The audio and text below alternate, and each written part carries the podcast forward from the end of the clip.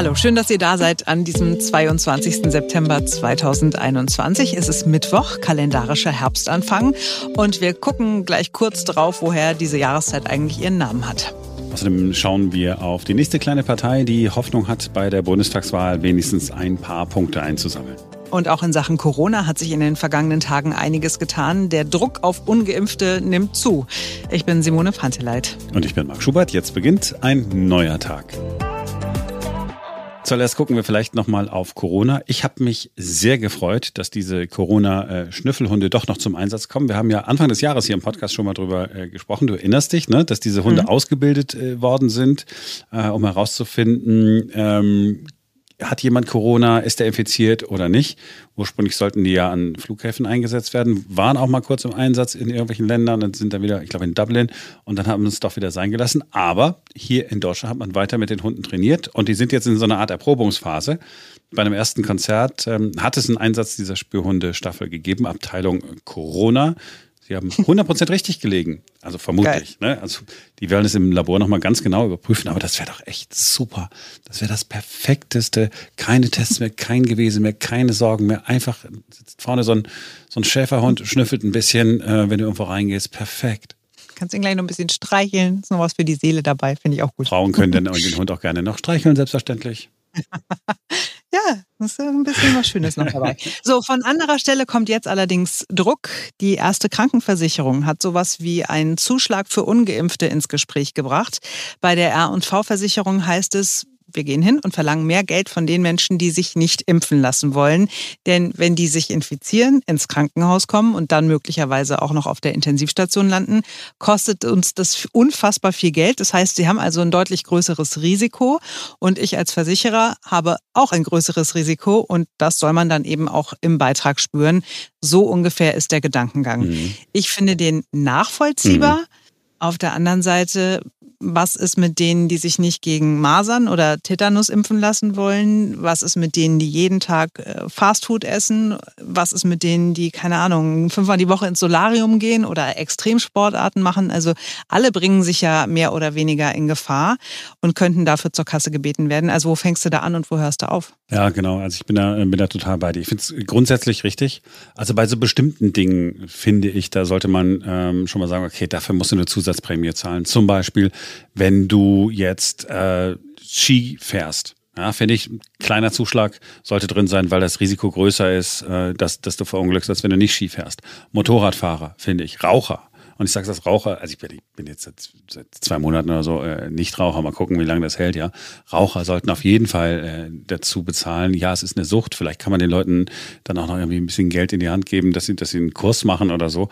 Aber am Ende des Tages ist es das größte Risiko. Ja, und beim Impfen, also ja, wenn du sagst hier auch Leute, die sich nicht gegen äh, Tetanus impfen lassen, auch da würde ich sagen, okay, wenn du dich nicht impfen lässt, musst du halt dann, wenn du äh, behandelt werden musst, weil du irgendeine Infektion hast, musst du dann halt einen Teil der Kosten selber tragen.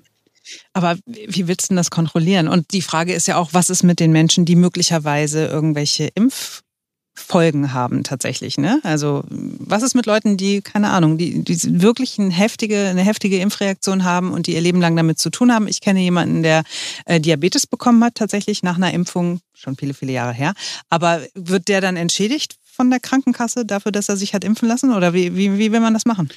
Ähm, ja, im Zweifelsfall, äh, ja, kriegt er halt eine Entschädigung. Ich hoffe, er kriegt sowieso eine Entschädigung dafür, wenn, äh, wenn er nachgewiesenermaßen Folgen durch irgendeine Impfung hat. Das ist gar nicht Aufgabe der Krankenkasse, sondern möglicherweise des Unternehmens äh, mhm. dafür was zu bezahlen. Also das ist sozusagen der nächste Aspekt, das kriegt man schon hin. Aber ja, also du weißt ja, ich komme ja eigentlich aus der Ecke, wir sollten so viel Druck machen ähm, auf die Menschen, ähm, hm. dass sie sich impfen lassen. Wir haben es in anderen Ländern gesehen, in Frankreich. Ja, Macron setzt sich hin und sagt, wisst ihr was? Folgende Regel gilt. Erstens, zweitens, drittens. Hier ist die Vorschrift, ihr müsst dies, das, jenes halten. Äh, ihr müsst also dann geimpft sein in den, den Fällen. Was machen die Leute? Gehen hin und lassen sich impfen. Mhm. Fertig. Und die sind nicht alle ums Leben gekommen. Ja. So. Also ich, ich gehe ja sowieso davon aus, dass wir in Deutschland nach der Bundestagswahl also deutlich mehr 2G Vorschrift erleben werden. Bislang gibt es ja zwei mhm. G-Optionen als bisher. Ich meine, ist ja klar, ne, dass jetzt eine Partei äh, vor der Wahl äh, nicht hingeht und sagt, ah, ähm, aus 3G machen wir mal schön 2G. Man will ja nicht alle ähm, Wähler vor den, vor den Kopf stoßen. Wir brauchen ja jetzt jeden Prozentpunkt, ja, als, äh, als, als Partei. Da will man äh, äh, sich das nicht äh, verscherzen. Also wir können mal kurz spekulieren. Dinge, äh, von denen ich glaube, dass die kommen, wenn man sich anguckt, was so im Gespräch ist oder schon umgesetzt ist in unseren Nachbarländern. Also erstens glaube ich, in Nachtclubs und Bars wird es eine 2G-Regelung geben. In Österreich hat man über diese Verpflichtung in Richtung 2G schon viele dazu gebracht, sich impfen zu lassen. Mhm. Ja kann ich auch mir vorstellen. Aber dann wird es auch in der Innengastronomie äh, nur noch so sein, ne? Wenn du kommst nur noch rein, wenn du geimpft oder genesen bist. Das wäre ja der zweite Punkt. Äh, Habe ich tatsächlich auch schon erlebt, wollte für Freitag einen Tisch reservieren und äh, hieß es ja, aber nur wenn sie geimpft oder, oder genesen sind. Also ich glaube, das wird sich über kurz oder lang durchsetzen, dass reine Tests nicht mehr ausreichen. Man wird es vermutlich so machen, dass man auf besonders hohe Inzidenzen wartet, um diese verschärften Regeln einzuführen, damit man eine Begründung hat. Aber ich bin sicher, das kommt so. Ja, glaube ich auch. Und dann ist der nächste Schritt nicht mehr weit. Ne? Damit äh, auch 2G zur Pflicht werden in Geschäften. Also ähm, sicherlich nicht im ersten Schritt, aber in irgendeinem weiteren Schritt. Shopping dann nur noch mit Test, weil das ist ja nun wirklich nichts, was man machen muss. Man muss ja jetzt nicht shoppen gehen. Ja, gut. Also manchmal schon. aber ich bin, bin da total bei dir. So, die große Frage ist äh, ja nicht, wer kontrolliert das. Das scheint nur ein vorgeschobenes Argument zu sein. Die grundsätzliche und eigentliche Frage ist ja, gibt unser Grundgesetz das eigentlich her? Ist es in Ordnung, einige Menschen auszuschließen vom gesellschaftlichen Leben. Und es gibt einen Verfassungsrechtler, der sagt, ja, können wir. Wir können Menschen ausschließen. Die Verfassung gibt das absolut her. Und das ist Professor Stefan Huster, Professor für öffentliches Recht, Sozial- und Gesundheitsrecht an der Ruhr-Universität Bochum. Hallo, Herr Professor Huster. Hallo, guten Abend. Sie sagen, verfassungsrechtlich ist 2G kein Problem. Also 2G scheint mir jedenfalls möglich zu sein, wenn es dafür eine vernünftige Regelung gibt und wenn das auf die richtigen Lebensbereiche sozusagen eingegrenzt wird, äh, dann glaube ich, kann man das durchaus rechtfertigen. Was wären denn Lebensbereiche, von denen Sie sagen, da ist es überhaupt kein Problem? Das, das lässt sich hier verargumentieren.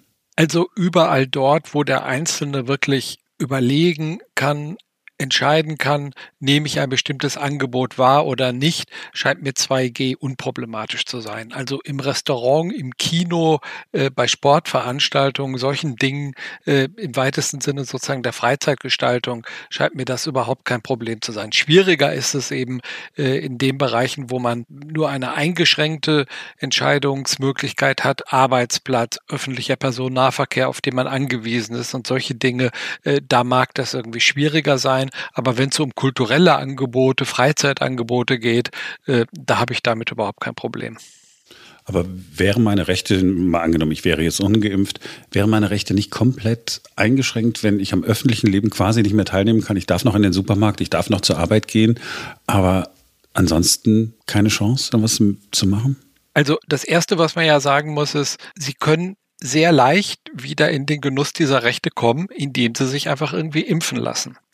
Und die Frage ist ja auch, was ist denn die Alternative? Wie stellen wir uns das denn sonst vor? Und äh, im Moment habe ich den Eindruck, äh, gibt es sozusagen einen nicht unerheblichen Teil der Bevölkerung, der aus welchen Gründen auch immer sich nicht impfen lässt, aber dann von anderen eben erwartet, dass sie sozusagen sich in gewisser Weise irgendwie einschränken. Und das wird auf die Dauer eben auch nicht funktionieren. Am Ende des Tages sagen Sie ja nichts anderes als, wir machen eine Impfpflicht durch die Hintertür. Nein, das sage ich eben nicht. Äh, Impfpflicht durch mhm. die Hintertür, davon könnte man irgendwie ernsthaft reden, wenn das Geimpftsein Voraussetzung ist, um an wirklich lebensnotwendigen äh, gesellschaftlichen Vollzügen irgendwie teilzunehmen. Aber solange wir über Restaurantbesuch und über Kinobesuch und solche Dinge reden, sehe ich überhaupt nicht, warum das eine Impfpflicht irgendwie sein sollte.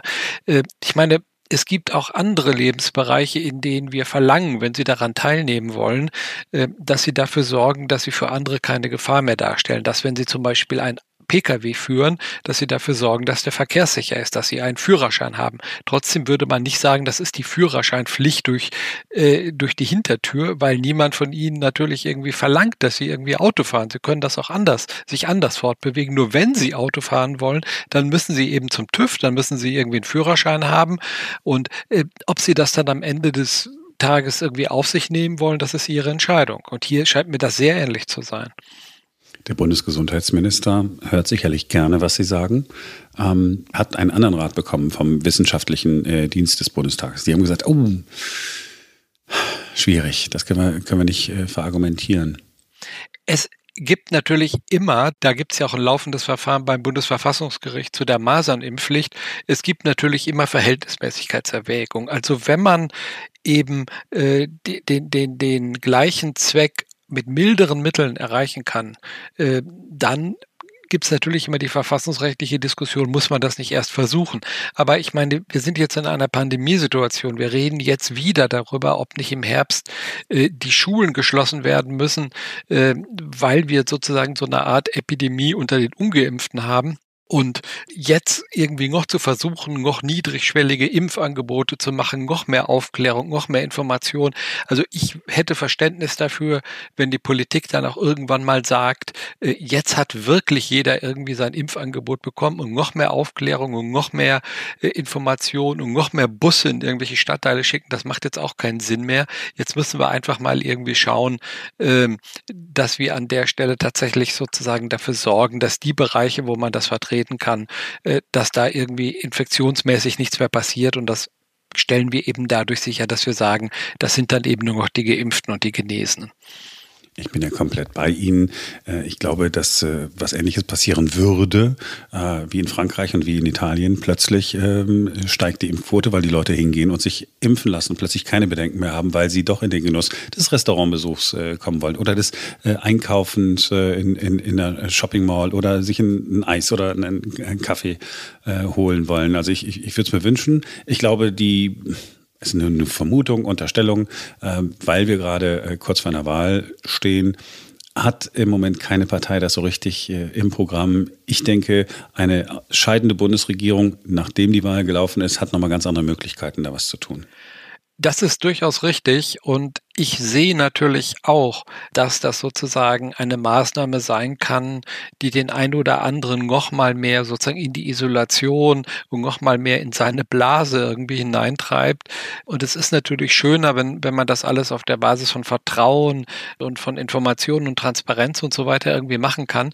Aber auf der anderen Seite ist es eben so, äh, wenn Sie sehen, dass die Impfquoten doch deutlich, deutlich hinter den Erwartungen irgendwie zurückbleiben und wir auf die Art und Weise jetzt eben sozusagen in den nächsten Lockdown irgendwie reinmarschieren und das ja wirklich auf dem Rücken derjenigen ausgetragen wird, die dafür nur wirklich am wenigsten können. Nämlich insbesondere, ich sehe das auch bei uns an der Universität, die, die jungen Leute, die jetzt sozusagen schon das dritte, vierte Online-Semester haben, äh, das wird auf die Dauer so nicht gehen. Nicht? Und da müssen wir die Lasten dann an der Stelle einfach mal ein bisschen anders verteilen und eben sagen, gut, dann können eben einfach nur noch diejenigen an den Veranstaltungen teilnehmen, die sich eben haben impfen lassen.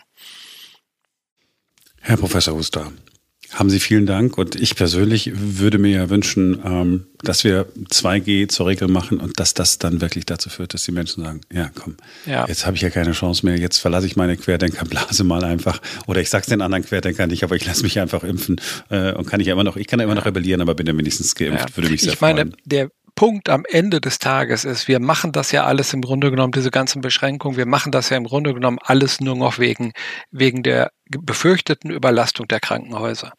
Wir können die und wollen die Menschen ja nicht dazu zwingen, gegen ihren eigenen Willen etwas für ihre Gesundheit zu tun, sondern es geht irgendwie darum, was passiert im Herbst auf den Intensivstationen. Und eigentlich wäre die richtige Lösung zu sagen, gut, die, es muss sich niemand impfen lassen, aber diejenigen, die sich nicht impfen haben, impfen lassen, und das sind ja diejenigen, die dann in den Krankenhäusern irgendwie aufmarschieren, die müssen sich dann halt sozusagen mal ganz hinten irgendwie anstellen. Das halten wir nicht durch. Ich will auch gar nicht dafür plädieren, dass wir das so machen. Aber das ist der wirkliche Hintergrund, dass diejenigen, die sich nicht impfen lassen, auf der einen Seite sozusagen davon ihrer Freiheit Gebrauch machen und darauf pochen, auf der anderen Seite aber sozusagen auf allen möglichen Ebenen gesellschaftliche Solidarität bis hin zum Versorgungssystem irgendwie einfordern.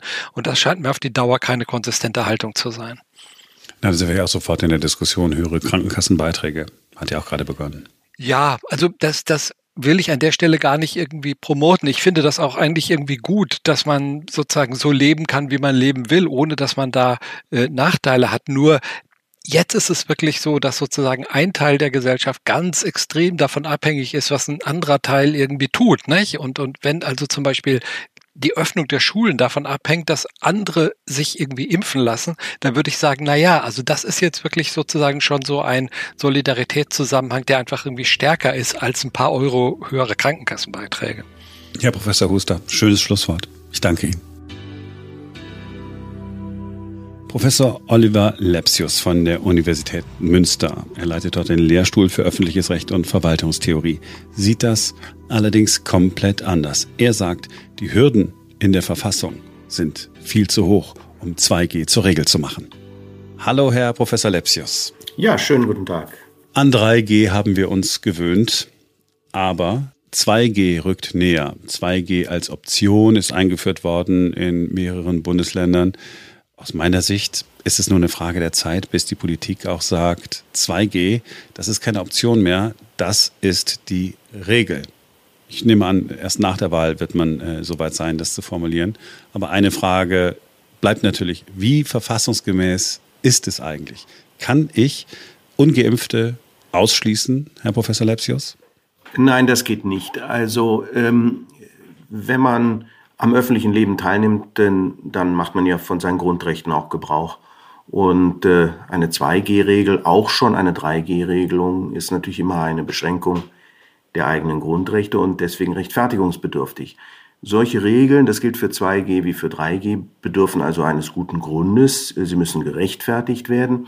Und die Rechtfertigung für 3G ist schon anspruchsvoll. Die für 2G kann meines Erachtens nicht gelingen, wobei ich äh, zwei Einschränkungen machen möchte. Die eine ist, äh, die Regel muss ja nicht absolut gelten, also für sämtliche Lebensbereiche, sondern sie kann auf ganz bestimmte Bereiche bezogen werden.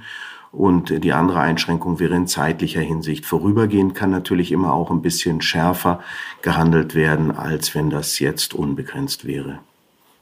Dann machen wir es doch mal konkret. Also, äh, Sonderfall könnte sein, in die Nachtgastronomie zu gehen, also in einem Club, in dem getanzt wird, da zur Auflage zu machen, man muss äh, genesen oder geimpft sein, würden Sie sagen, ja, lässt sich vernünftig begründen? Schönes Beispiel, an dem man genau die Problematik sehen kann. In dem Bereich gilt ja jetzt 3G. Ähm, das heißt, man muss jedenfalls, äh, wenn man nicht geimpft oder genesen ist, einen Test vorweisen. Äh, das erführt natürlich zu erschwerten Zugangsmöglichkeiten für die Nachgastronomie. Ähm, damit sind wir dann gleich bei der Frage, wie leicht muss der Test äh, ja, zugänglich sein? Ist das ein Schnelltest? Ist das ein PCR-Test? Wie ist es mit der Kostenerstattung? Äh, bei 2G ist es ja so, dass der ganze Bereich der Nacht Nachtgastronomie, und das können wir dann einfach auch mal erweiterten Freizeitgebrauch nennen, nicht genesen und nicht geimpften gar nicht mehr zugänglich wäre. Das heißt, sie wären in einem signifikanten Bereich ihrer Freiheitsentfaltung äh, nicht nur vorübergehend, sondern jetzt grundsätzlich beeinträchtigt. Das ginge in der Form nicht.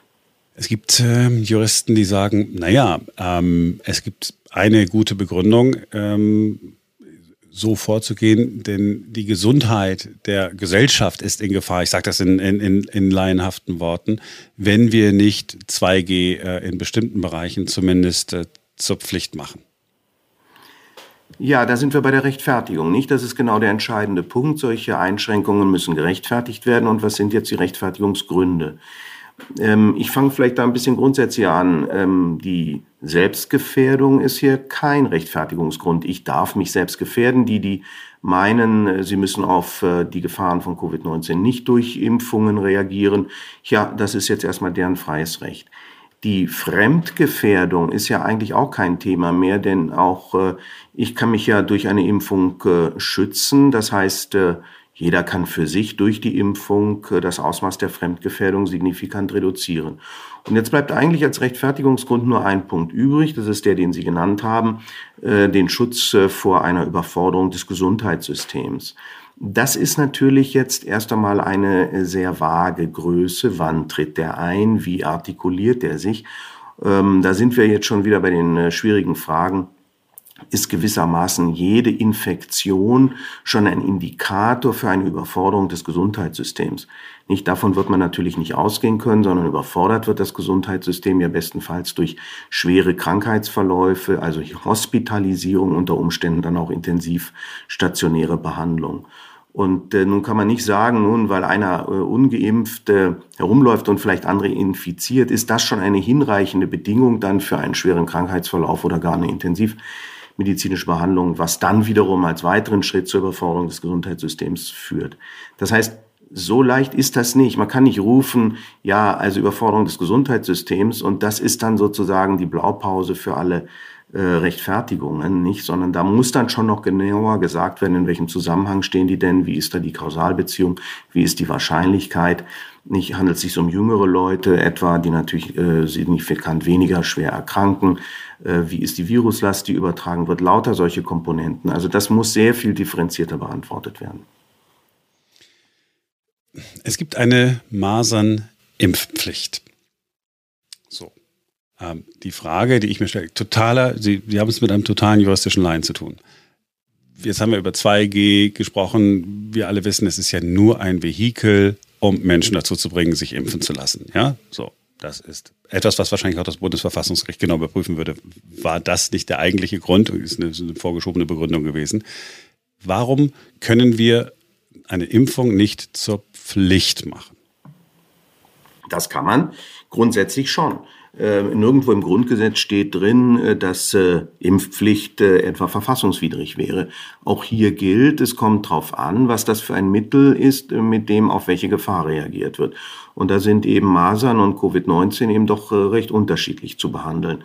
Das beginnt bei der Mortalität. Das beginnt oder setzt sich dann fort bei der Frage, welches die gefährdeten Personen sind. Das sind im einen in erster Linie Kinder, im anderen dann doch eher die Älteren. Und es ist natürlich so, dass Kinderkrankheiten äh, von einer gesellschaftlich doch noch höheren Relevanz sind als äh, jetzt äh, eine allgemeine Mortalität, mit der wir es ja auch sonst zu tun haben.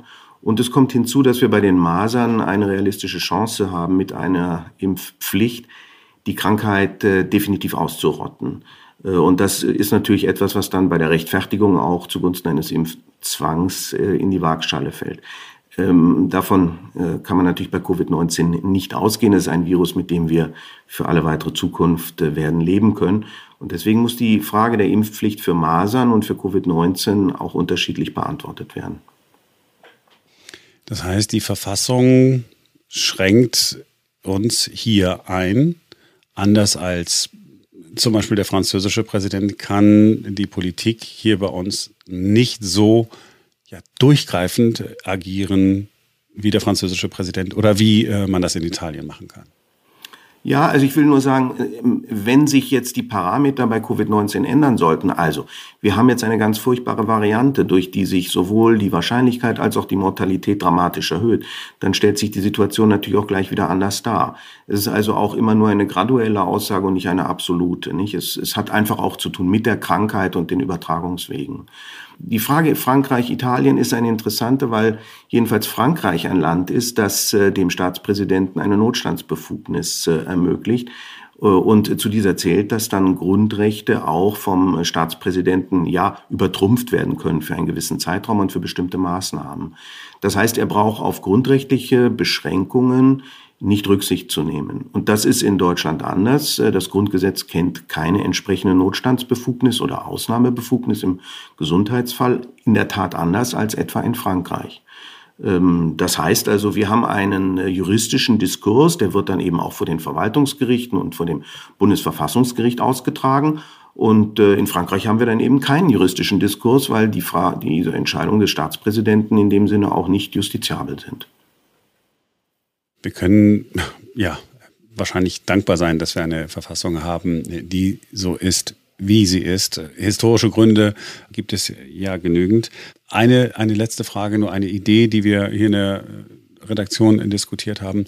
Man könnte doch als Politik, egal wer es dann entscheidet, ist es eine Entscheidung auf Landesebene ähm, oder sehr wahrscheinlich dann doch eher auf, auf Bundesebene, nach der Wahl hingehen und sagen, okay, uh, let's take the risk. Wir machen einfach mal und äh, gehen davon aus, dass ähm, es bei Eilanträgen gegen äh, diese Gesetze ähm, so ist, dass die Gerichte sagen, nee, dem Eilantrag geben wir nicht statt, wir warten auf die Hauptverhandlung und dass man sozusagen über ein paar Wochen beziehungsweise Monate hinweg eine möglicherweise verfassungswidrige Regelung durchgesetzt hat, die das Ziel, mehr Menschen lassen sich impfen, erreicht und dann, wenn es zur eigentlichen, zum eigentlichen Verfahren kommt, ähm, jede Entscheidung, äh, die sagen würde, okay, es ist verfassungswidrig, obsolet wäre eigentlich.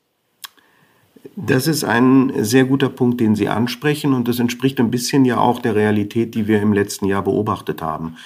Ähm, Gerichte entscheiden, aber sie entscheiden erst einmal im einstweiligen Rechtsschutz und äh, Das heißt, es wird eine vorläufige Einschätzung getroffen, die in der dann irgendwann später gehenden richtigen Entscheidung, der Hauptsacheentscheidung, wie dann Juristen sagen, auch revidiert werden kann.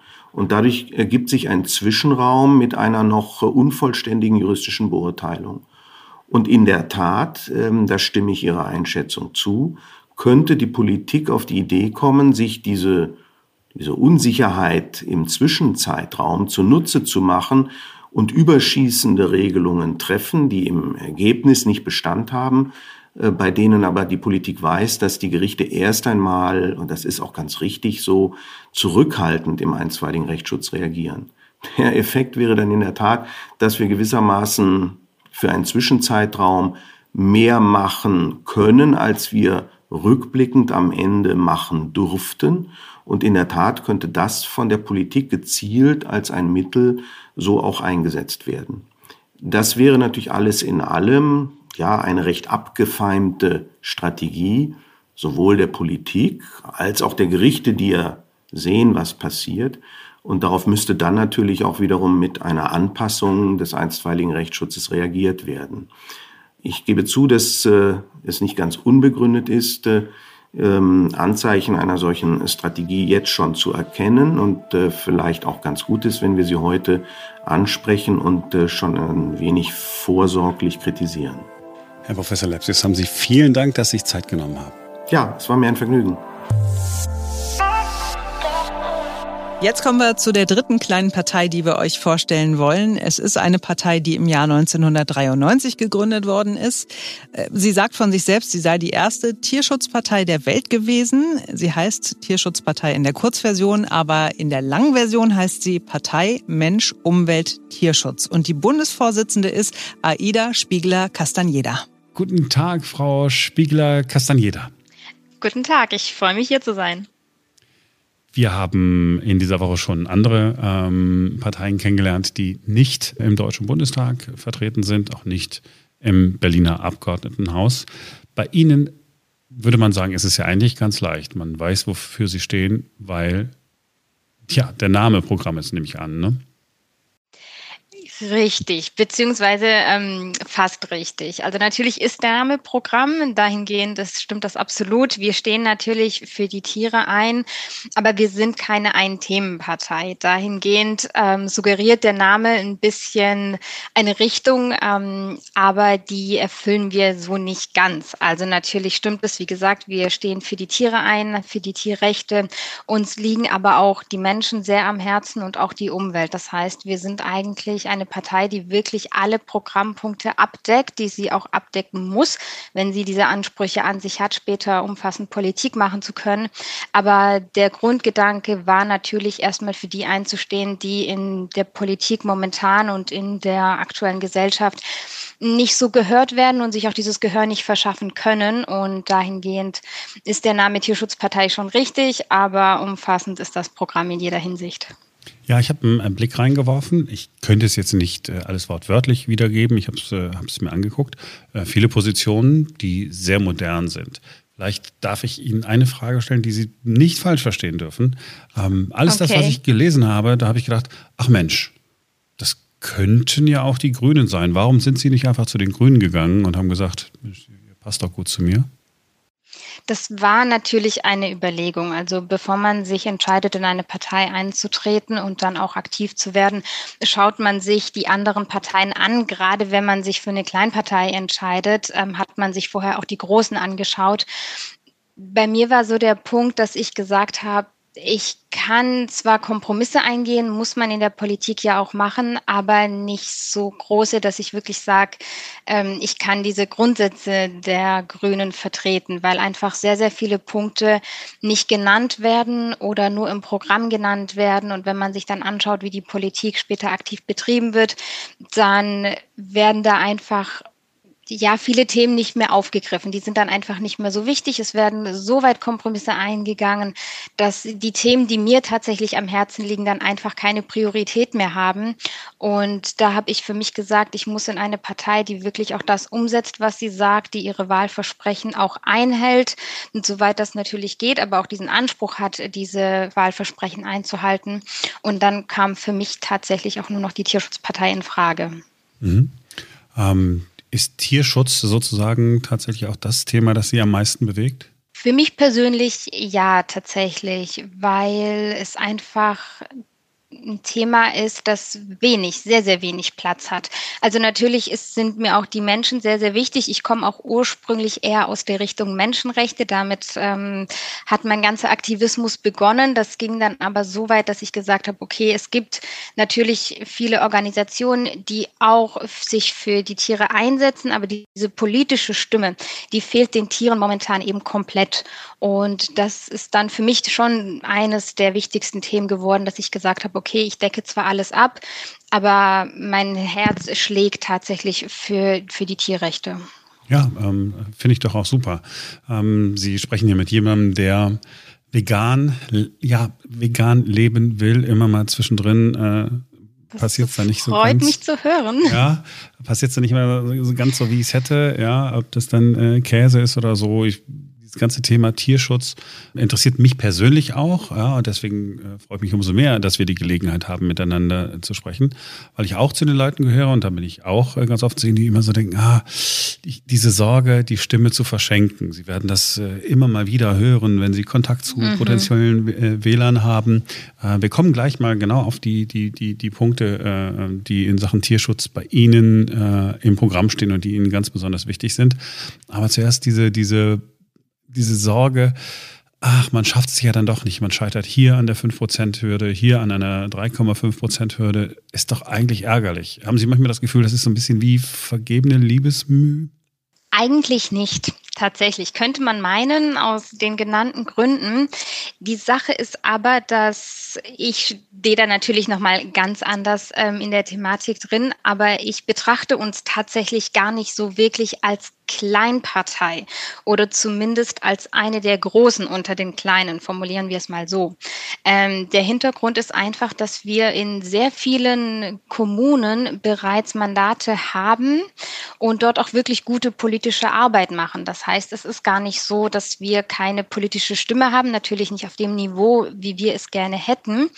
Aber durchaus ist da in den letzten Jahren jetzt doch ein sehr, ja, ich würde mal sagen, stetiger Wachstum vorhanden.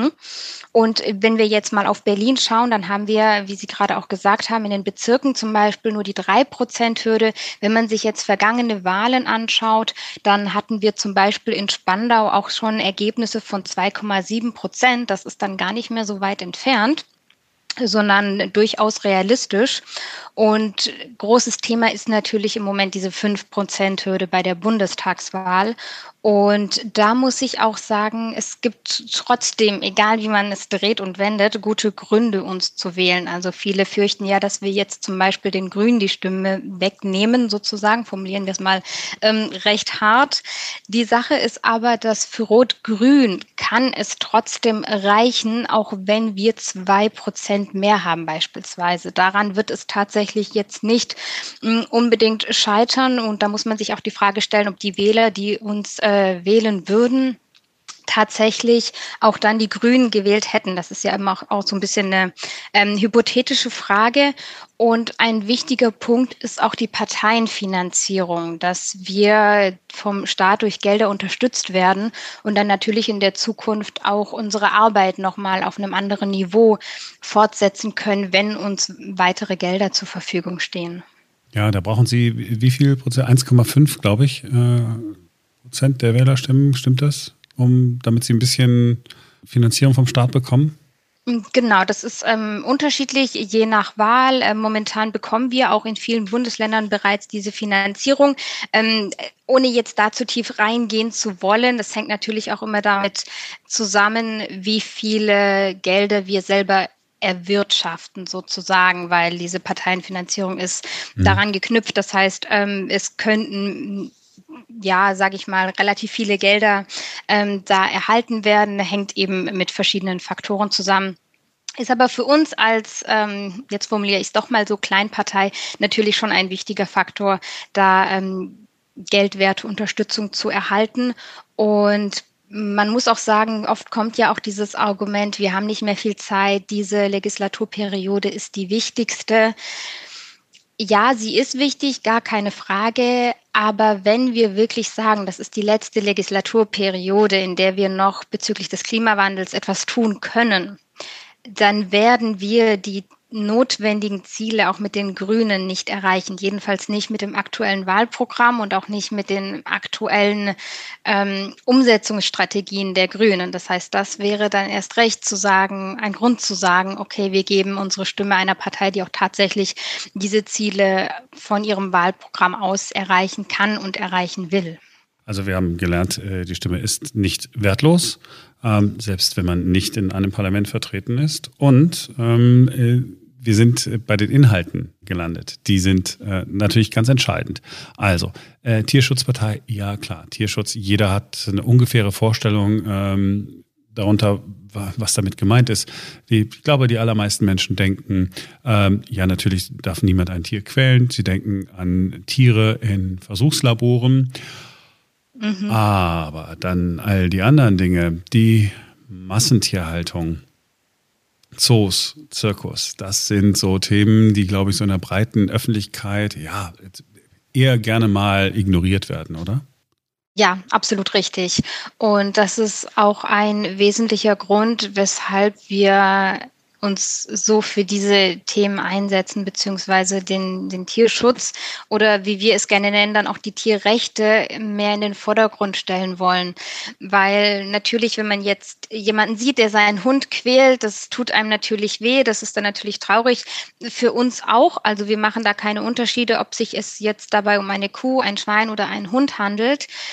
Allerdings sieht man die Massentierhaltung nicht. Und das ist natürlich auch gewollt. Ähm, niemand will, dass, dass die Konsumentinnen die Massentierhaltung sehen, weil das würde ja dann natürlich Auswirkungen auf das Konsumverhalten haben.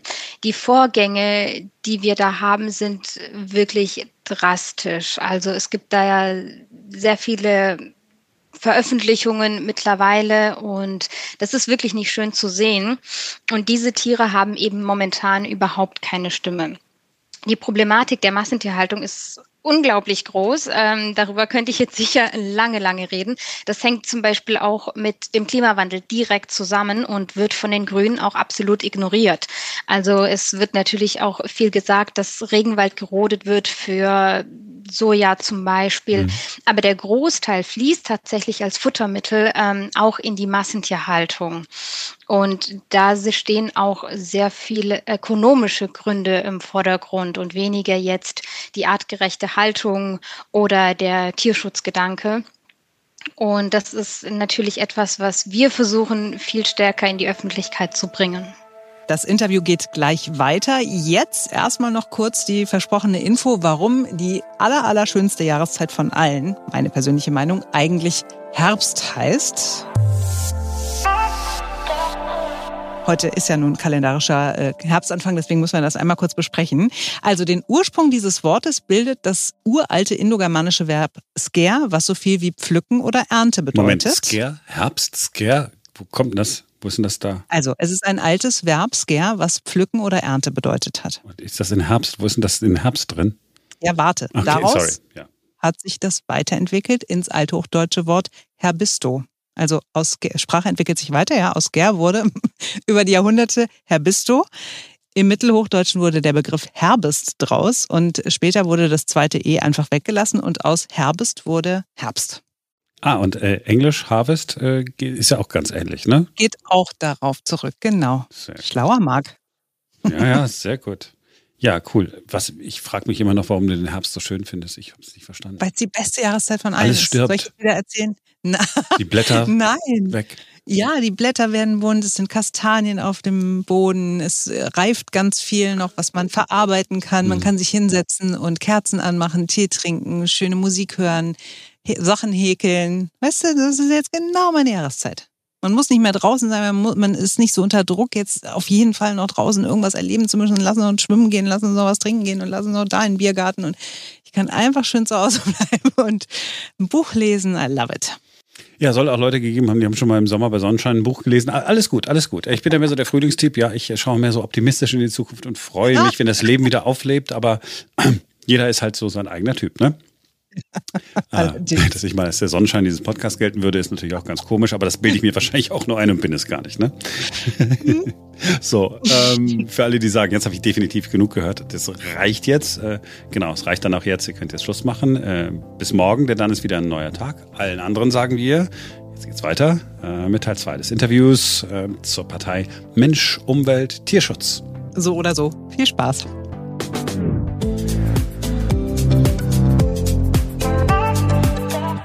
Ich habe vor einigen Monaten hier an dieser Stelle ähm, die Zahlen rausgesucht gehabt, wenn nur die Rinder, die gehalten werden als äh, in der Milchwirtschaft oder auch in der Fleischwirtschaft, wenn sie eine Nation wären, würden die so viel zum Treibhausgas äh, beitragen, als wären sie ähm, auf Platz sieben, äh, so groß wie Kalifornien so ungefähr.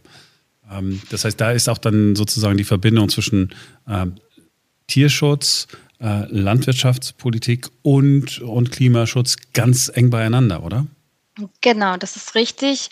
Wenn wir über den Klimawandel reden oder über Naturschutz, all diese Themen, dann reden wir natürlich viel über Verbrennermotoren, wir reden über CO2.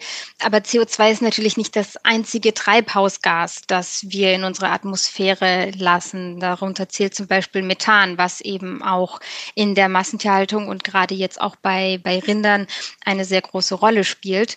Das heißt, die, die Problematik Problematik dahinter ist, ist sehr viel größer. Mhm.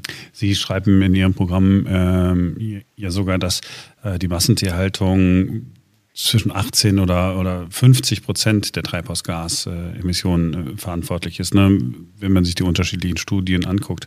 Aber selbst wenn es nur 5 äh, Prozent wären, könnten wir ja total viel erreichen, wenn wir sagen würden, okay, wir wollen die Massentierhaltung zurückfahren. Wie genau sieht Ihre Forderung aus, wenn wir äh, in diesem Bereich der Landwirtschaft bleiben? Mhm. Also wir differenzieren da ein bisschen zwischen dem, was wir langfristig erreichen wollen und zwischen dem, was kurzfristig umsetzbar ist. Langfristig wollen wir die Massentierhaltung komplett abschaffen, dass das einfach nicht mehr möglich ist. Kurzfristig muss man einfach schauen, was ist im Moment möglich, was ist dann auch im Rahmen der Regierungsverantwortung, in die wir wahrscheinlich eben nicht kommen, aber was ist eben im Rahmen der parlamentarischen Arbeit möglich. Und unsere Schritte sind da auf jeden Fall, die vorhandenen Tierschutzgesetze erstmal umzusetzen, dass wir da eine Grundlage schaffen. Weil das ist eben auch ein ganz, ganz großes Problem, das wir momentan haben. Wir haben ein umfassendes Tierschutzgesetz, wir haben ein Tierschlachtrecht und äh, vieles mehr.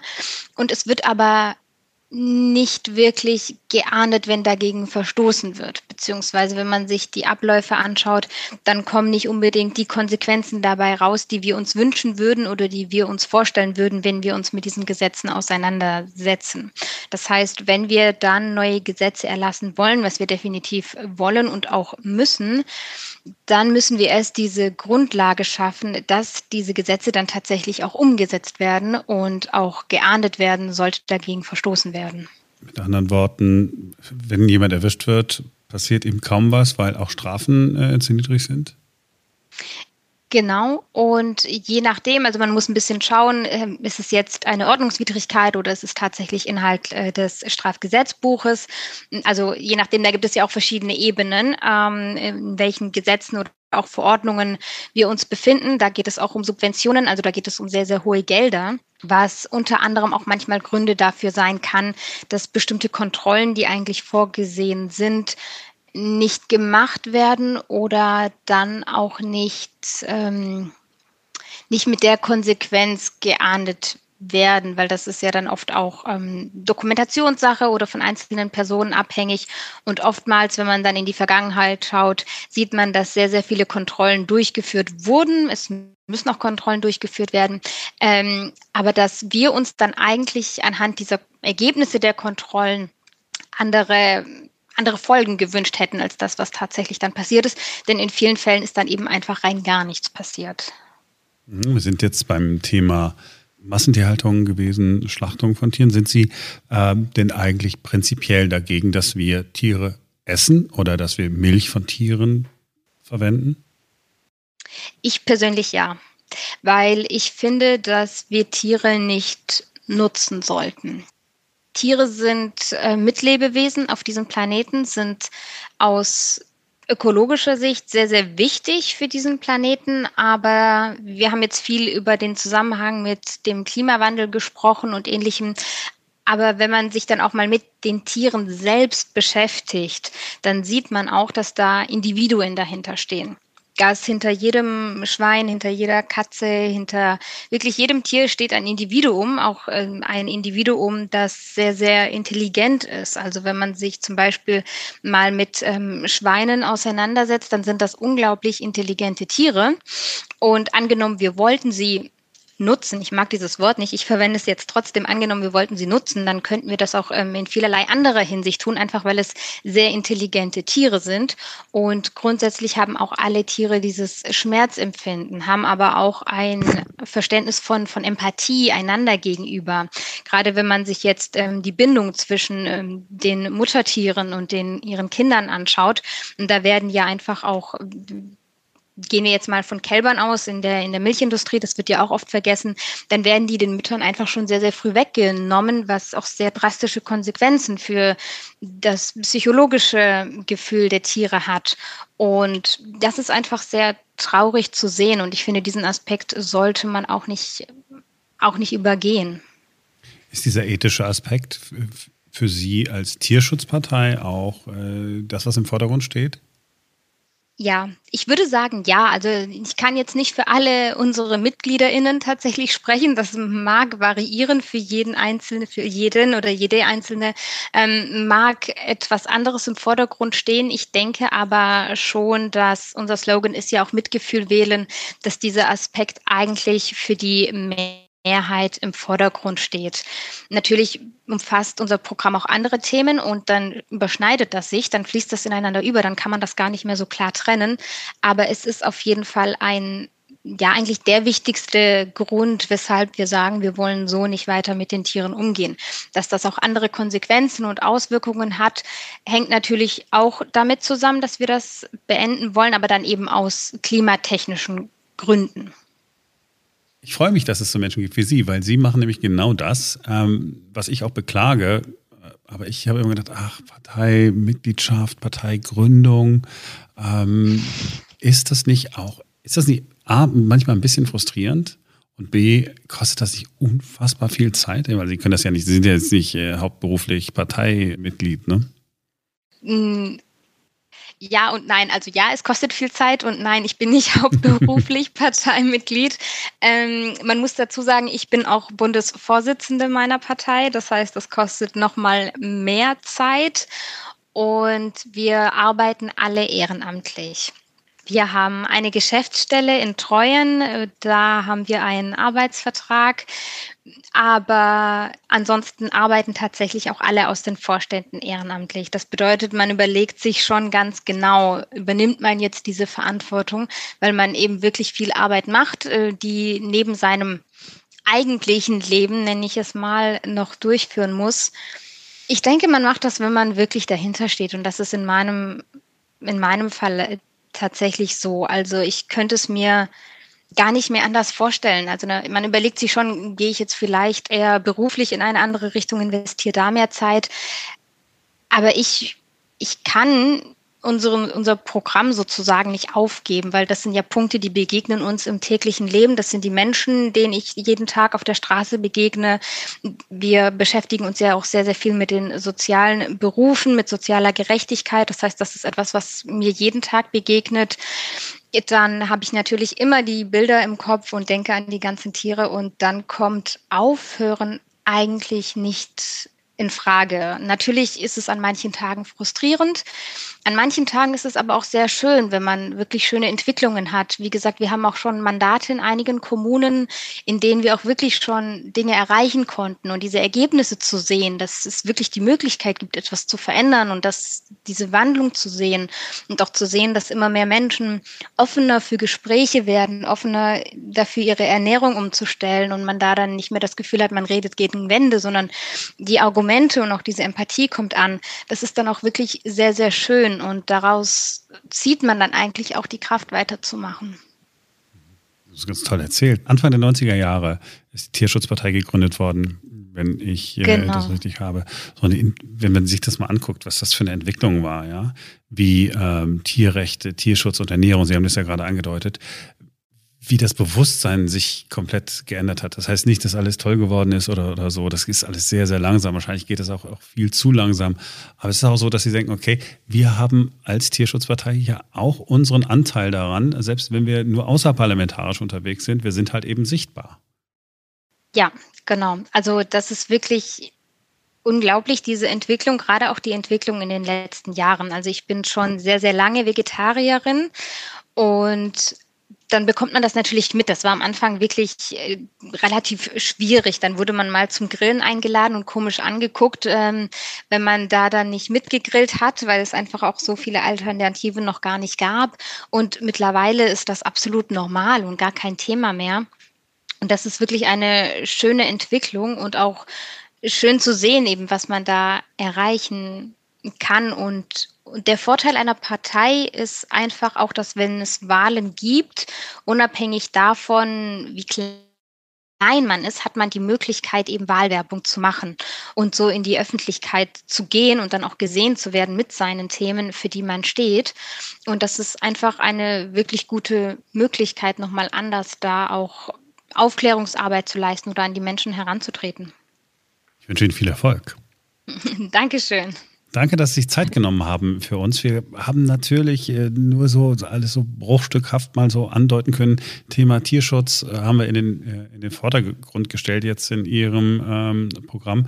Aber ich kann äh, allen, äh, die uns zuhören, äh, sagen, es lohnt sich wirklich in das, in das Programm zu gucken. Zu allen Punkten, die ja zu einer vollwertigen Partei in Anführungsstrichen gehören, gibt es etwas in Ihrem Programm. Und ich würde sagen, es ist sogar genau. sehr liberal. Sehr liberales Programm. Das ist richtig. Und ja, ich bedanke mich ebenfalls für das Gespräch, ich bedanke mich an alle Zuhörerinnen und wünsche einen angenehmen Tag.